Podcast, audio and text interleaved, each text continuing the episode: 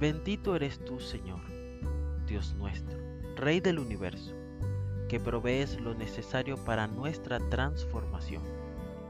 Y no os adaptéis a este mundo, sino transformaos mediante la renovación de vuestra mente, para que verifiquéis cuál es la voluntad de Dios, lo que es bueno, aceptable y perfecto. Estuvimos cerca de la playa el día de ayer donde conocimos una especie de planta llamada samófila.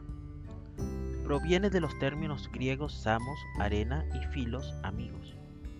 Estas plantas se adaptan a los sustratos de las dunas o arenales, las cuales presentan movilidad por el viento y el agua.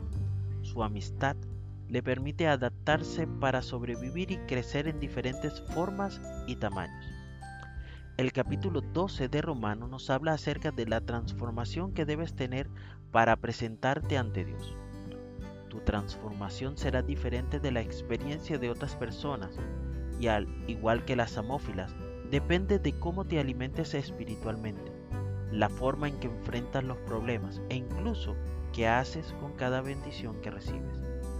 Ser transformados, en cierto modo, se verá en lo que piensas, haces o dices que todo lo que hagas el día de hoy agrade al Señor.